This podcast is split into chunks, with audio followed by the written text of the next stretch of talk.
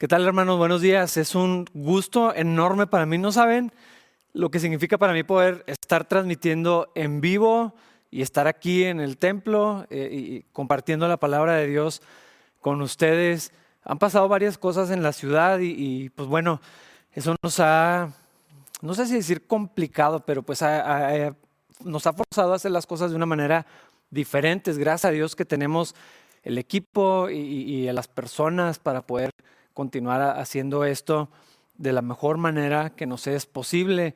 Pero bueno, ahorita estamos aquí transmitiendo en vivo, listos para seguir estudiando la palabra de Dios en esta sección de Romanos. Vamos a llegar a una parte importantísima de esta carta, que bueno, no sé si podemos elegir, pero, pero a mí me parece que este es crucial para entender el mensaje y para redondear lo que ya habíamos estado platicando, porque Habíamos hablado toda la premisa de, Romanos, ¿no? Hasta donde vamos ahorita, cómo eh, la culpabilidad del hombre, la no posibilidad de justificarnos delante de Dios, no hay excusa y todas estas cosas que habíamos estado viendo desde el capítulo 1, durísimo, cosas muy fuertes, pero necesarias para entender la obra de Cristo y, y cómo todo esto que se va acumulando, esta línea de pensamiento que se va formando desde el principio de la carta a los romanos, empieza a llevarnos, empieza a construir eh, un, un momento para glorificar a Cristo,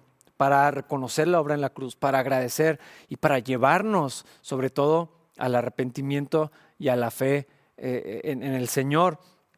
Quiero nada más leer el último versículo en el que habíamos estado, hace dos semanas en el capítulo 3 de Romanos, donde dice, nadie llegará jamás a ser justo ante Dios por hacer lo que la ley manda. Y ah, estaba, estaba pensando en todo esto, puede sonar muy agresivo, de hecho es confrontador, es chocante. Eh, el mensaje del Evangelio siempre ha sido eh, un, mensaje muy que golpea, que, que separa, que confronta, que, choca con la cosmovisión que tenemos las personas. Pero yo pienso en, los tiempos en los que estamos, donde, donde este relativismo, donde todo se vale, donde todo se puede, donde lo bíblico es inaceptable para muchos. Acabo de ver una, una publicación hace, hace un rato donde está este hombre predicando el Evangelio allí en la ciudad de Nueva York y la arrojan malteadas y van y lo golpean por detrás. Eh, casi, casi no pensarías que eso sucede en, este tiempo, pero está pasando. ¿Por qué? Porque el mensaje del Evangelio es chocante y, y, eh, eh, lo que está compartiéndonos, lo que está desarrollando el apóstol Pablo en esta carta, dice, bueno, el hombre que no conoce de Dios está así porque quiere, no hay excusa, podía haber conocido a Dios, no quiso reconocerle, no quiso agradecerle y por eso fueron entregados a esas pasiones, pero también el hombre moral, las buenas personas, los que guardan su vida, los que se ven bien en comparación a todo lo que describe en el capítulo 1, tampoco se pueden justificar delante de Dios.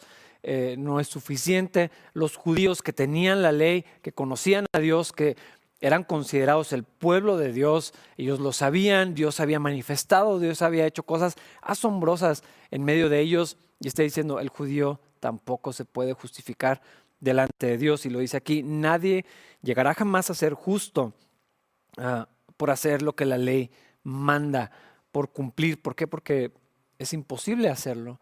Nadie puede cumplir con la ley en su totalidad. La ley no nos sirve para justificarnos. La ley tiene otro propósito, eh, para llevarnos a Cristo, para mostrarnos la necesidad de salvación, nuestra incapacidad de agradar a Dios por nosotros mismos. Nadie puede cumplirla por completo. Y aquí es donde, donde entra el argumento eh, un poco más en específico hacia, hacia la persona moral o a los judíos de decir, bueno, pero es que casi lo logro, ¿no? Eh, tengo todo esto, he guardado la ley desde mi juventud, me he guardado para Dios, he servido a Dios, hago todas estas cosas. No es suficiente si no se cumple en su totalidad y nadie lo puede hacer. Eh, casi cumplir con la ley no, alcanza para justificarnos. Fallar un, poco eh, es igual que fallar en todo, porque es una sola unidad.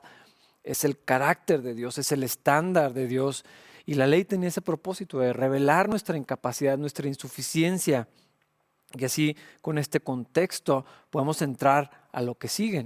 La ley nos enseña que estamos en una necesidad desesperada de ayuda, de una intervención superior. Ni nuestros mejores hombres o mujeres son suficientes. Aun si alguno pudiera representarnos, no alcanza. Tenía que venir alguien más a representar a la humanidad delante de Dios, a mediar, a, hacer un puente, a hacer un camino entre nosotros y Dios por esa brecha enorme que nos separaba del Señor. Y este es lo que va a presentar el apóstol en el resto del capítulo 3. Versículo 21 dice, pero ahora, tal como se prometió tiempo atrás en los escritos de Moisés y de los profetas, Dios nos ha mostrado cómo podemos ser justos ante Él sin cumplir con las exigencias de la ley. Este versículo es muy interesante lo que está diciendo. Ah, Dios había dado la ley no como el medio de justificación, sino que en, en la misma historia vamos viendo cómo el Señor había hecho esta promesa que algún día íbamos a poder ser justos sin cumplir con estas exigencias, es lo que, lo que está diciendo, estaba avisado, e, estaba prometido y era una, una, promesa asombrosa. Eh, leemos en otras partes, como en Hebreos, donde dice, es que ellos, los profetas y los hombres de Dios, hombres y mujeres de Dios en los tiempos antiguos, lo veían como algo lejano, una, una promesa a la que se aferraban, veían un pedacito, no sabían exactamente cómo se iba a ver, no tenían el panorama completo, no estaba totalmente revelado, pero sabían que vendría el Mesías. Y estos hombres y mujeres piadosos estaban anhelando, estaban esperando la venida del Salvador. Yo recuerdo, ah, por ejemplo, en el capítulo, en los primeros capítulos de Lucas, cómo eh, cuando recibían los anuncios y la, promesa cumpliéndose del Señor habitando entre nosotros, eh, era algo que, ellos ya, ya conocían y, esperaban y para algunos el Señor les concedió que en sus últimos días pudieran conocer el cumplimiento de esta promesa. Bueno, ya estaba anunciado, es lo que está diciendo este pasaje. Tendríamos un medio para ser justos delante de Dios, al mismo tiempo que la ley continuaba revelando cómo no podemos ser justos ante Dios por el cumplimiento de la ley. Eh, era otro pacto, tenía su propósito y ese propósito se estaba terminando de cumplir. Versículo 22. Dios nos hace justos a sus ojos cuando ponemos nuestra fe en Jesucristo. Y eso es verdad para todo el que cree, sea quien fuere. Aquí es el complemento de esto. Dios había prometido un medio para ser justos delante de Dios. No era el cumplimiento de la ley, no era por guardar los mandamientos lo que nos iba a justificar delante de Dios, sino la fe en Jesucristo. Y aquí también hace algo que, es una enorme bendición, no se me ocurre otra palabra. Las mejores noticias que podemos haber escuchado es para todo aquel que crea sea quien fuere. No importa quién era, no importa su pasado, no importa lo que ha hecho, no importa de dónde venga, no importa de qué nacionalidad, de qué condición socioeconómica, no importa eh, el estado civil, no importa si eres hombre o eres mujer, eh, no importa. Para todo el que crea está este medio disponible, la fe en Cristo Jesús. Eh, no era exclusivo para los judíos, ellos tenían que llevar la gloria de Dios a las naciones. Ese era el plan de Dios desde el principio, alcanzar a todo aquel. Y, probablemente eh, uno de los versículos más conocidos en toda la Biblia, Juan 3:16, eh, nos habla acerca de esto, para que todo aquel que en Él crea no se pierda. Es decir, que la salvación de Dios ah, está disponible, está abierta esta invitación para el que pueda, el que quiera poner su fe en Cristo Jesús el que sea alcanzado por el Señor pueda venir para todo aquel. Pero aquí el punto importante es cómo podemos agradar a Dios, cómo puedo declarar, cómo puedo ser declarado justo delante de Dios cuando todo el argumento que venía desarrollando el, apóstol nos dice, no puede ser declarado justo. Ni uno puede ser. Nadie tiene suficiente eh, eh, eh, a su favor para ser declarado justo ante Dios, para ser excluido de toda esta clasificación, de toda esta condenación que caía para los que habían ofendido al Señor, para los que ofenden, los que pecan en contra de Dios. Hay una manera de ser declarado justo delante de Dios y es únicamente por medio de la fe. Ah, la justicia delante de Dios, la justificación delante de Dios viene a nosotros a través de la, de la fe en Cristo Jesús la recibimos cuando ponemos nuestra confianza en el Señor. Eh, y, este argumento nos, señala que al ser por medio de, la fe, no hay un mérito en esto. Es decir, no podemos jactarnos en, en, creer, porque nos, nos, quita toda posibilidad de apropiarnos del crédito de la salvación en nuestra vida. Esto es importantísimo. No hay manera que nos podamos ganar la salvación. A veces podemos entender que mis obras no, me van a dar la salvación, la justificación, no me van a librar de la condenación, pero tenemos esa tendencia de decir, bueno, pero como yo creo y, volvemos a, a tratar de quitar el crédito del Señor para ponérmelo en mí, porque yo creí. Entonces yo me gané la salvación. No, no, es un medio únicamente a través del cual recibimos la justicia del Señor. No se puede ganar por obediencia a la ley, es recibida la justicia de Dios, la justificación, que yo pueda ser absuelto de la culpa que claramente eh, tengo, es únicamente algo que recibo por medio de la fe en Cristo Jesús. Es, es un regalo de Dios. Es, es algo inmerecido. Es algo que no podía conseguir por mis propios méritos. Era, es el punto de lo que está diciendo. Ah, Dios nos hace justos cuando ponemos nuestra fe en Jesucristo. Este dilema que ya habíamos discutido ¿Cómo puede un Dios justo convivir con pecadores? ¿Cómo puede un Dios santo tener relación con los que no son santos y al mismo tiempo mantener, retener esa justicia y retener su santidad? Eh, tenía que suceder algo. Dios no pasa por alto el pecado, no lo ignora, no puede simplemente abrazarlo tenía que pasar algo. Ah, y si nosotros hemos ofendido a Dios, ¿cómo podemos estar en relación con Él cuando la justicia de Dios puesta sobre nosotros, ante sus ojos somos, somos vistos como otra cosa diferente? Es lo que está diciendo aquí. Y esto es verdad para todo el que cree. Y luego viene este versículo que repite, que insiste eh, en esta verdad tan profunda. Romanos 3:23, pues todos hemos pecado, nadie puede alcanzar la meta gloriosa establecida por Dios. En otra versión dice, por cuanto todos pecaron están destituidos, eh, alejados, imposibilitados para acceder a la gloria de Dios. Ah, para poder estar en comunión con Dios, para poder conocer a Dios, para poder acercarnos a Dios. Es imposible venir a Dios en pecado y, con pecado habitar delante de Él.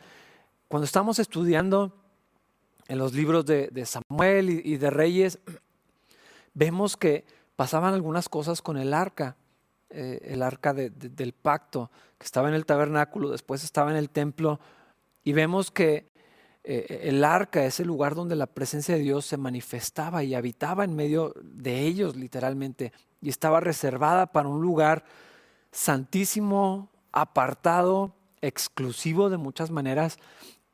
No podía simplemente entrar a la, presencia de Dios, eh, porque, porque podías ser aniquilado. Y vemos que eh, la, ocasión donde el arca fue secuestrada eh, causó, causó daño. La, gente que tocaba el arca se, se, moría, caían fulminados.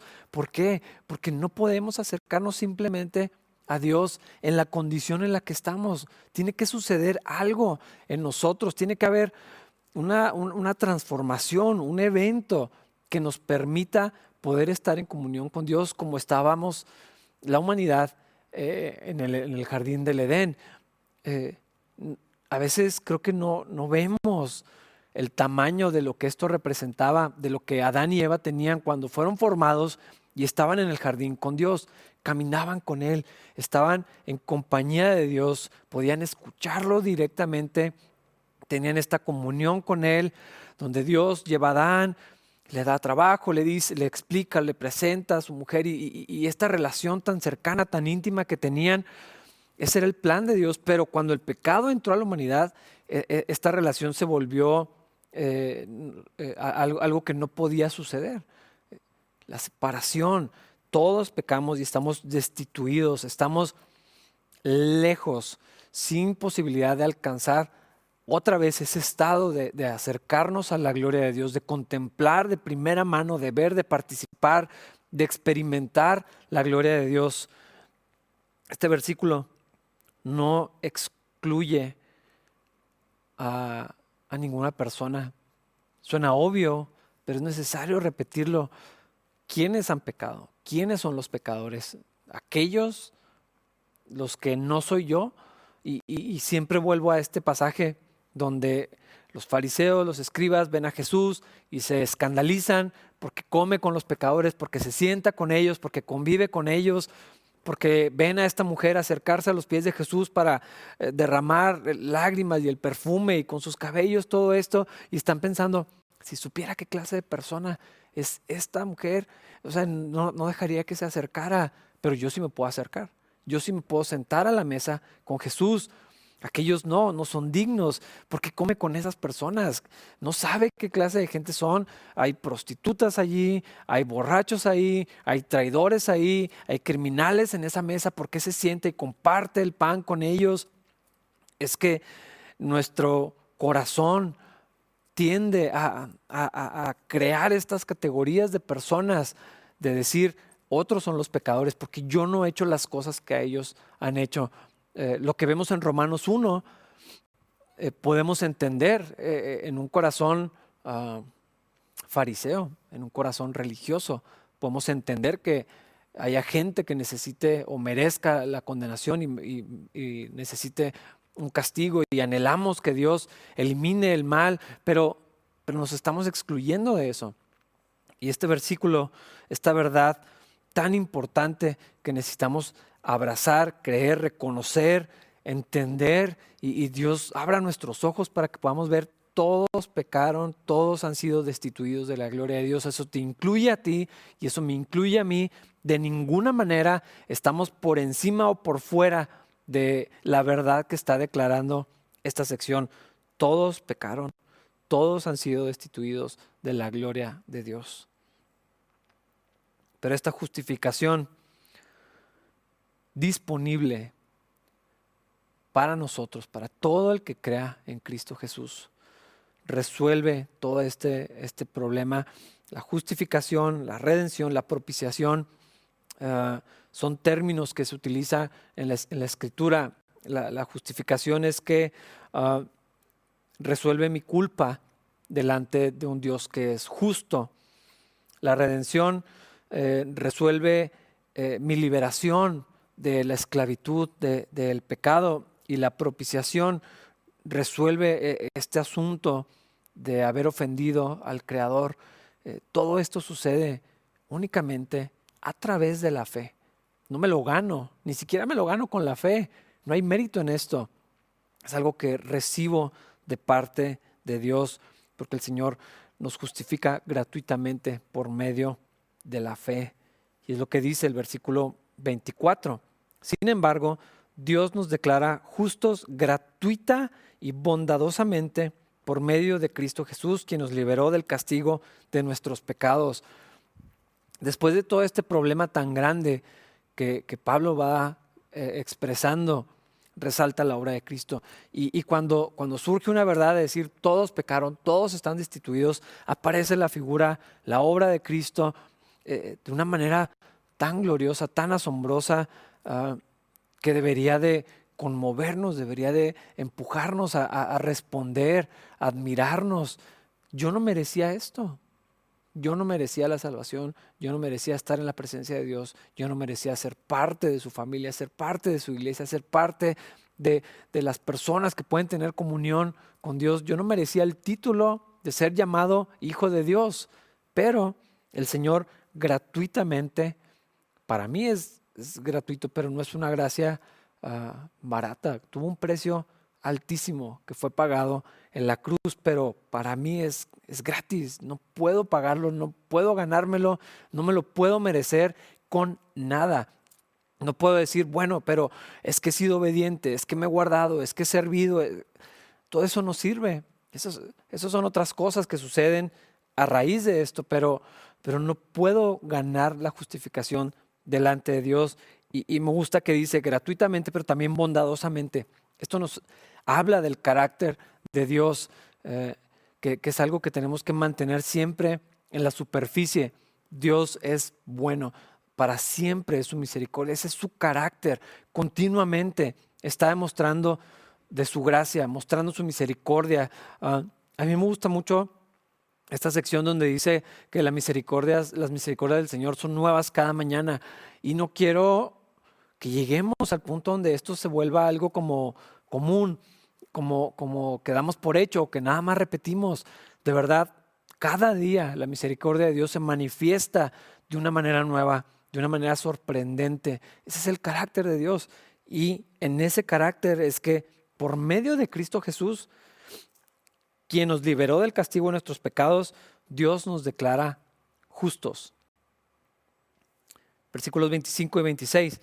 Pues Dios ofreció a Jesús como el sacrificio por el pecado. Las personas son declaradas justas a los ojos de Dios cuando creen que Jesús sacrificó su vida al derramar su sangre. Este sacrificio muestra que Dios actuó con justicia cuando se contuvo y no castigó a los que pecaron en el pasado, porque miraba hacia el futuro y de ese modo los incluiría en lo que llevaría a cabo en el tiempo presente. Dios hizo todo esto para demostrar su justicia, porque Él mismo es justo e imparcial y declara a los pecadores justos a sus ojos cuando ellos creen en Jesús. Ser declarado justo. Esto es algo que necesitamos desempacar, necesitamos abrir para, para entenderlo un poco más. Si yo uh, violo una ley de tránsito y me paso un semáforo en rojo, yo sé que estoy rompiendo la ley. Y si un oficial es testigo, me detiene, eh, no puede simplemente decir, ah, usted no hizo nada, porque sí lo hice. ¿Cómo puedo ser declarado justo? Ah, hay, una culpa que, tengo, hay un castigo que se tiene que cubrir, hay una infracción que debo de pagar. Ah, y entonces quedo libre de las consecuencias de, eso, pero yo no puedo ser declarado justo cuando es obvio que he fallado y que rompí un mandamiento y que rompí la ley. ¿Cómo es posible que Dios nos considere justos si Dios tiene que retener su justicia y su integridad y su carácter se tiene que mantener? Dios es santo y Dios es justo. ¿Cómo, cómo cohabita eso con la misericordia y la gracia y con, la, con, todo el, el, resto de los atributos que definen el carácter de Dios. ¿Cómo puedo ser declarado justo cuando sí he ofendido a Dios? No se trata de decir, ay, bueno, ya no pasa nada, por y cuenta nueva. No, puede ser así. Y entonces surge este término que, se utilizaba, eh, que utilizó Martín Lutero en la Reforma, uh, simul justus et peccator, al mismo tiempo o simultáneamente justo y, pecador. ¿Cómo, cómo, ¿Cómo, esto? ¿Cómo describe esto? Ah, creo que eh, algunos lo han llamado como fórmula, ¿no? Esta expresión define nuestro estatus delante de, Dios. ¿Por qué? Porque yo no puedo decir que no he pecado contra Dios. No puedo decir que no lo he ofendido si continuamente lo hago. Todo el tiempo y yo reconozco esa maldad que merece un castigo, que me aleja de Dios, que tiene consecuencias en la vida. Pero yo sé que delante de Dios, por medio de la fe en Cristo Jesús, soy declarado justo. Pero estas dos cosas existen eh, al, mismo, al mismo tiempo en un, en un creyente.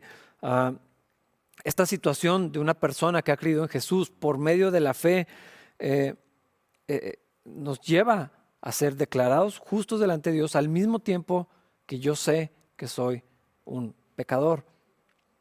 Esta es la justificación por medio únicamente de la fe. Y si has escuchado de las cinco solas, bueno, sola fide, la fe únicamente es lo que permite que pueda ser declarado justo a los ojos de Dios.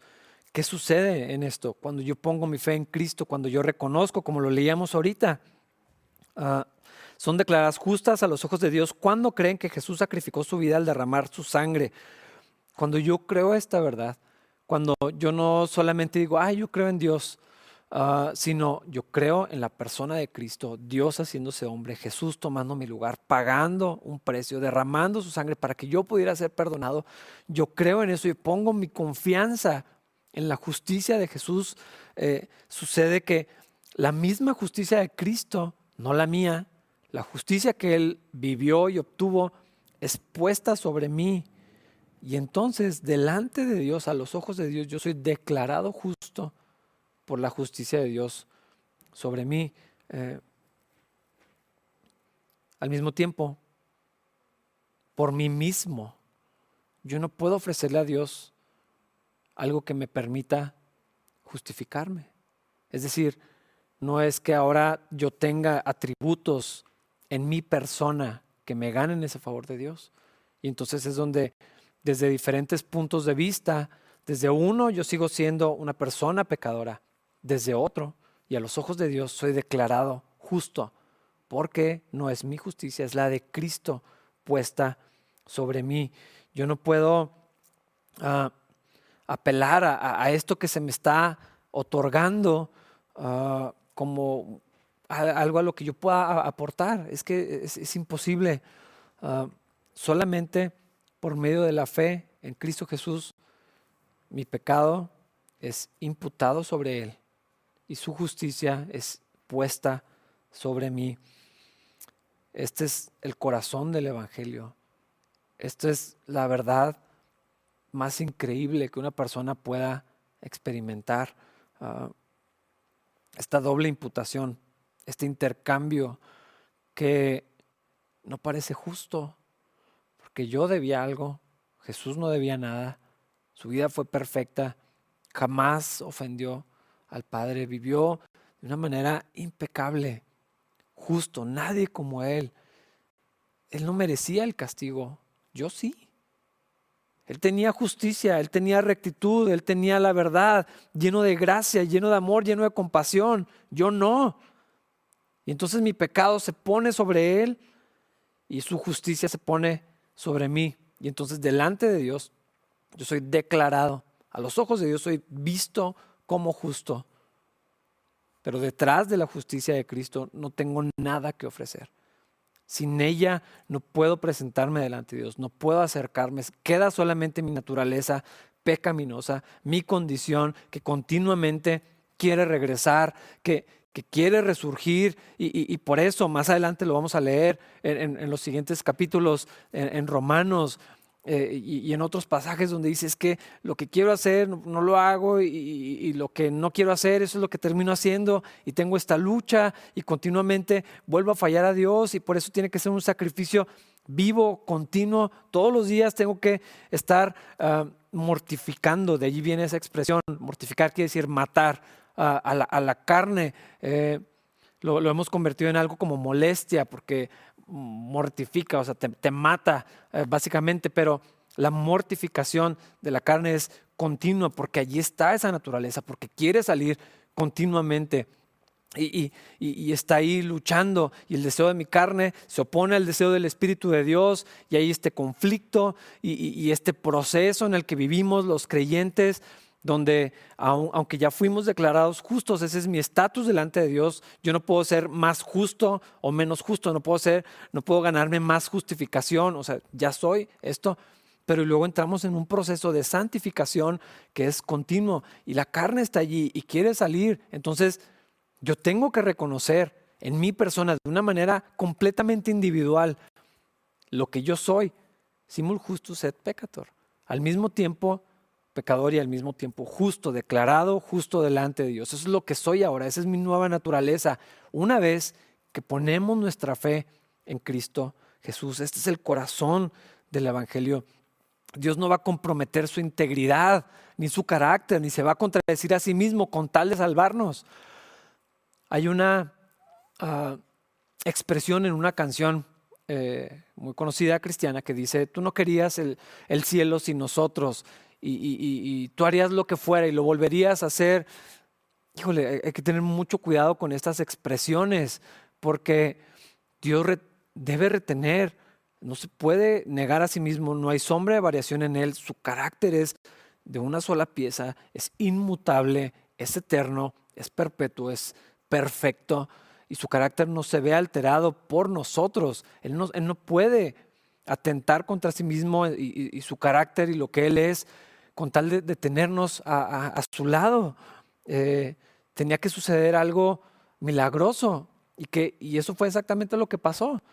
Dios envió a su Hijo y Dios se hace hombre en la persona de Cristo y viene al mundo. Eso es lo que estamos eh, eh, en esta temporada celebrando.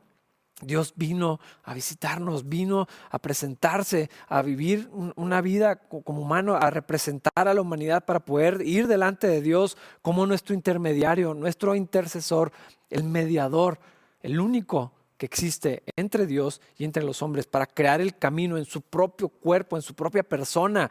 Y entonces a acceder al Padre. Este es un evento increíble y entonces Dios retiene su carácter justo, santo, perfecto, inmutable y podemos ser hechos justos delante de Dios. Y entonces puede suceder este evento donde la humanidad puede ser restaurada para estar en la presencia de Dios, declarados justos ante Dios por medio de la fe en Cristo Jesús. Únicamente, no puede haber otra cosa. Y entonces Dios retiene su justicia porque el pecado es juzgado, el pecado es castigado, la ira de Dios justa verdadera, real, ah, es que es más que comprensible. Ah, por el pecado que hemos cometido, Dios no ignora ese pecado, ese pecado es enjuiciado, ese pecado es castigado y ya sucedió eso en la cruz del Calvario. Cristo recibió ese castigo y Dios mantiene esa justicia porque el Señor entonces de una manera real, completa, suficiente, juzga el pecado, lo castiga y toda la ira de Dios se derrama en la persona de Cristo. Eso fue lo que sucedió en la cruz. No se ignora, no se, ah, bueno, ya, este, otra oportunidad. No, no puede ser así, porque el carácter de Dios no lo permitiría. Y todo el juicio que debería haber caído sobre mí, si yo creo en Jesús, ya es, ya es satisfecho, ya está juzgado, ya está completa la obra de redención por mi pecado, por los tuyos, allí en la cruz. Y entonces el Señor retiene su carácter, mantiene su justicia. Y Dios es así, justo y el justificador. Todo gira alrededor de Él. Y así ante los ojos de Dios, mi pecado y sus consecuencias cayeron sobre Cristo. Y la justicia de Jesús es imputada sobre mí. Y entonces yo puedo ser declarado justo.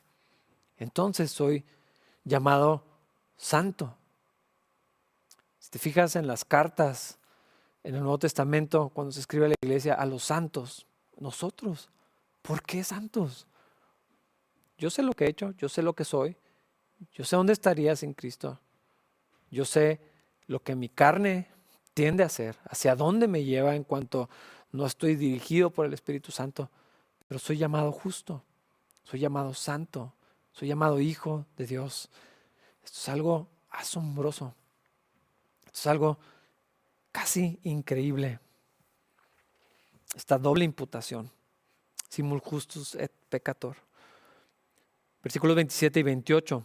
¿Podemos entonces jactarnos de haber hecho algo para que Dios nos acepte? No. Porque nuestra libertad de culpa y cargo no se basa en la obediencia a la ley, está basada en la fe. Aunque somos, así que somos declarados justos a los ojos de Dios por medio de la fe y no por, obedecer a la ley. Casi parece redundante, pero está, insistiendo y completando el pensamiento.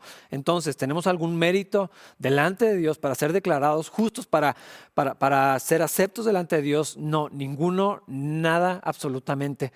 Ni siquiera la fe misma porque, como lo mencioné hace rato, a veces nuestra jactancia se va a la fe. Bueno, pero yo sí he creído en Dios y Él no ha creído en Dios. Bueno, pero yo soy justo porque yo, yo pongo mi fe en Cristo y todas esas personas no ponen su fe en Cristo. No, es que no hay mérito en esto, porque la fe es un don de Dios y, y, no hay. Aquí lo está diciendo. No hay nada en lo que te puedas jactar, no hay nada en lo que puedas decir, bueno, yo participé.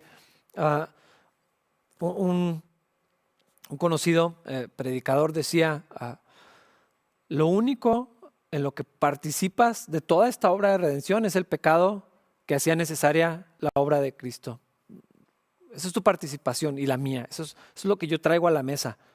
La necesidad de redención, únicamente. Porque la fe es un don de Dios, la salvación es gratuita por la bondad, por la misericordia del Señor. En Efesios, Pablo escribió acerca de esto, un, un pasaje que probablemente también conocen muchos, Efesios 2, versículos 8 y 9. Dios los salvó, por su gracia cuando creyeron. Ustedes no tienen ningún mérito en esto, es un regalo de Dios. La salvación no es un premio por las cosas buenas que hayamos hecho, así que ninguno de nosotros puede jactarse de ser salvo. No tenemos crédito y, es necesario decirlo, leerlo, insistir en esta verdad. No tenemos ningún crédito por ser cristianos, no tenemos ningún ah, mérito por, por, participar en la, familia de Dios, por ser incluidos en la iglesia de Cristo, por ser la novia del Señor, por ser ah, el, pueblo adquirido eh, por Dios. Eh, no, hay, mérito en esto. Es un regalo. Si alguien te da un regalo, no puedes decir, me lo, gané, entonces, no es un regalo, es un premio. Es algo que merecías. Entonces tú tienes la responsabilidad, pero no es así. Y es bien importante resaltar esto porque entonces cuando entendemos lo inmerecida que es la salvación, lo, el no crédito que tengo en, en ser llamado hijo de Dios, de ser cristiano, de ser parte de la familia de Dios, esto es una continua gratitud que puede salir de mi corazón, es algo que puedo celebrar todo el tiempo. Señor, gracias Gracias por Jesús, gracias por la iglesia, gracias por la salvación, gracias por amarme. Es un regalo del que podemos disfrutar todos los días con todas las riquezas que vienen juntamente con, con esto. No es un premio, ninguno puede jactarse, no tienes ningún mérito. Ah, esto no debería ser ofensivo. Esto no debería ser algo que nos incomode ni nos moleste. Es algo que deberíamos decir, pues sí, Obviamente no podía yo ganarme nada de esto, ya estaba demostrado, yo lo veo en mi vida continuamente, puedo eh, palpar cómo yo no, podía ganarme el favor de Dios, estaba destituido de la gloria de Dios y la necesidad que, que pudiera tener de gracia el peor de los pecadores, yo tengo la misma necesidad exactamente. Mi mejor crédito, mi mejor esfuerzo, mi mejor obra, mi mejor moralidad. No me alcanzaba para nada para acercarme al Señor. Entonces es un regalo, lo recibimos por medio de la fe, lo disfrutamos, lo vivimos y eso nos lleva únicamente a glorificar a Dios, a reconocer a Dios, a alabar a Cristo, exalta la figura de Jesucristo. Si yo soy tan buena persona, si yo tengo algo de, de mérito, de crédito en esto, entonces la obra de Cristo no era necesaria. Entonces, yo completo la obra de Jesús. Eh, no sé si puedas ver lo grotesco que es tomar parte del crédito. Decir, no, sí, o sea, qué bueno que la obra de Cristo, pero pues también mi parte. No, el crédito es completo de Jesucristo. Por eso se le dio un nombre sobre todo nombre. En su obediencia, en su obra perfecta, agradable, recibida por el Padre una vez y para siempre. Versículos 29 y 30. Después de todo, ¿acaso Dios es solo el Dios de los judíos? ¿No es también el Dios de los gentiles? Claro que sí. Hay un solo Dios y Él declara justos a judíos y gentiles únicamente por medio de la fe. Dios no hace acepción de personas. Los judíos tuvieron una bendición eh, milagrosa, asombrosa, la ley del Señor, la manifestación de la presencia de Dios. Pero su justificación, su salvación, únicamente por medio de la fe en Cristo, lo mismo que para nosotros, y aquí estamos. Como parte de una sola familia, Dios no hace acepción de personas. Hay un solo Dios y el que crea en Él, aunque pensemos que no se lo merece, aunque a veces nuestra inclinación pudiera ser como la de esos hombres y mujeres que decían, ¿cómo? ¿Cómo con ellos? ¿Cómo ellos van a ser salvos? ¿Cómo ellos van a ser usados por Dios? ¿Cómo ellos van a venir y sentarse con nosotros en la misma, en la misma mesa de Dios? Eh, el que cree en Jesucristo va a ser acepto, va a ser transformado, va a ser salvo. El que reciba este regalo de la salvación va a poder disfrutar de él porque Dios no hace acepción de personas. Y ya por último, el versículo 31. Entonces, si hacemos énfasis en la fe, ¿eso significa que podemos olvidarnos de la ley? Por supuesto que no. De hecho, solo cuando tenemos fe cumplimos verdaderamente la ley. La fe en Cristo nos permite cumplir con la ley. Y este último pensamiento casi pudiera resultar confuso. Entonces, pues no que la ley no servía o no era necesaria. No, sino que como Cristo cumplió la ley, como en Él se redondea todo el carácter de Dios, todo el estándar de Dios está pleno y completo y perfecto. Al yo poner mi fe en Jesucristo y en lo que Él hizo y creer y recibir este regalo de la salvación por medio de la fe, por la gracia de Dios, la justicia de Dios la, perdón, la justicia de Cristo es imputada sobre mí. Y en ese sentido, o desde esa óptica, entonces yo cumplo con la ley, por la fe, nada más. No porque lo haya hecho, no lo he hecho. Yo no he cumplido con la ley de Dios solamente por medio de la fe. Yo no he puesto por obra todos los mandamientos de Dios, todo el estándar de Dios en mi vida. Yo no lo he cumplido con mis manos y con mi vida. Pero por medio de la fe, la justicia de Cristo es puesta sobre mí y entonces delante de Dios eh, yo puedo cumplir con, la ley, porque su justicia fue perfecta, su rectitud, su carácter, todo esto que, Cristo eh, logró, que hizo, ya no lo tengo que hacer yo, ya no tengo que eh, vivirlo, sino descanso en la obra que Jesús hizo. Él ya lo hizo por mí, Él ya lo logró por mí, ya no lo tengo que hacer yo, ni buscarlo, ni procurarlo, sino descanso en la fe, creo en la obra de Jesús, eso es suficiente. Y entonces en esa fe eh, se me atribuye eh, eh, esta, esta, justicia delante de Dios. Es, es algo que no sé cómo, cómo expresarlo, lo, lo, que esto de, representa para un creyente. Cuando piensas en Jesús, en su perfección, en su carácter, en su persona, cómo era, cómo vivió, cómo habló, lo que vemos en, los evangelios y lo que es ahora, exaltado, sentado a la diestra del Padre en toda su gloria, en todo su poder. Todo eso es, es, puesto sobre mí cuando yo creo en la obra de Jesús.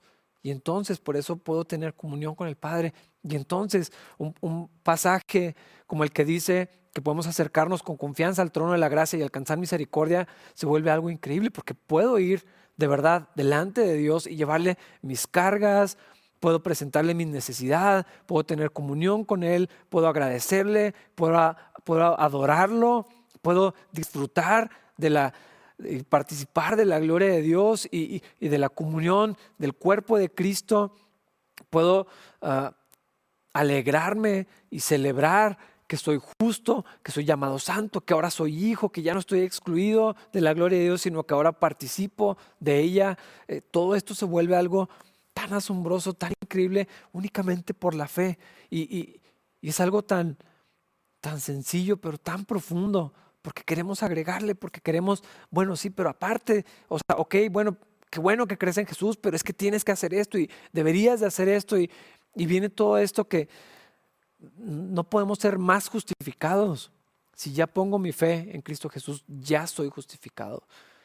Viene un proceso de santificación, viene un proceso de transformación definitivamente. El Señor nos va a ir moldeando para parecernos cada vez más a la imagen de su Hijo Jesucristo, pero eso no me va a hacer más justo delante de Dios. Ya soy, porque es la justicia de Cristo y no la mía. Hermanos, esto es algo que hoy debería darnos tanta paz, tanta alegría. Las circunstancias a nuestro alrededor no son las mejores y, no sabemos cómo se van a, seguir moviendo, pero en medio de esto podemos tener gozo, un gozo verdadero, una paz, amor, paciencia y todo el fruto del Espíritu, todo lo que viene, podemos celebrar la vida, podemos estar en paz verdaderamente en medio de la tormenta por, por esta verdad tan gloriosa, tan asombrosa, únicamente por medio de la fe. Lo que somos ahora, soy justo delante de Dios. Y por mí mismo, yo sé lo que soy, yo sé lo que está detrás, yo sé lo que está ahí que Dios ya, ya, cubre, es cubierto por la obra de Cristo, soy limpio por la sangre de Jesucristo. Solamente hay que recibir este regalo por medio de la fe. Entonces esto es también una invitación a creer, a poner tu confianza, a descansar en lo que Jesús ya hizo, que ya no lo tenemos que hacer nosotros. Gloria a Dios por eso. Ah, mi corazón está en paz de recordar estas cosas y me siento tan agradecido, tan privilegiado, tan bendecido, que no queda más que reconocer y darle todo el crédito al Señor y entender mi posición. Esto, esto genera humildad y alegría y exalta como debe de ser correctamente la persona de Cristo. Él es el Señor, Él es el autor, Él es el consumador de toda nuestra fe. A Él sea toda la gloria, toda la bendición, todo el crédito de todas las cosas, hoy y para siempre. Hermanos, que Dios los bendiga.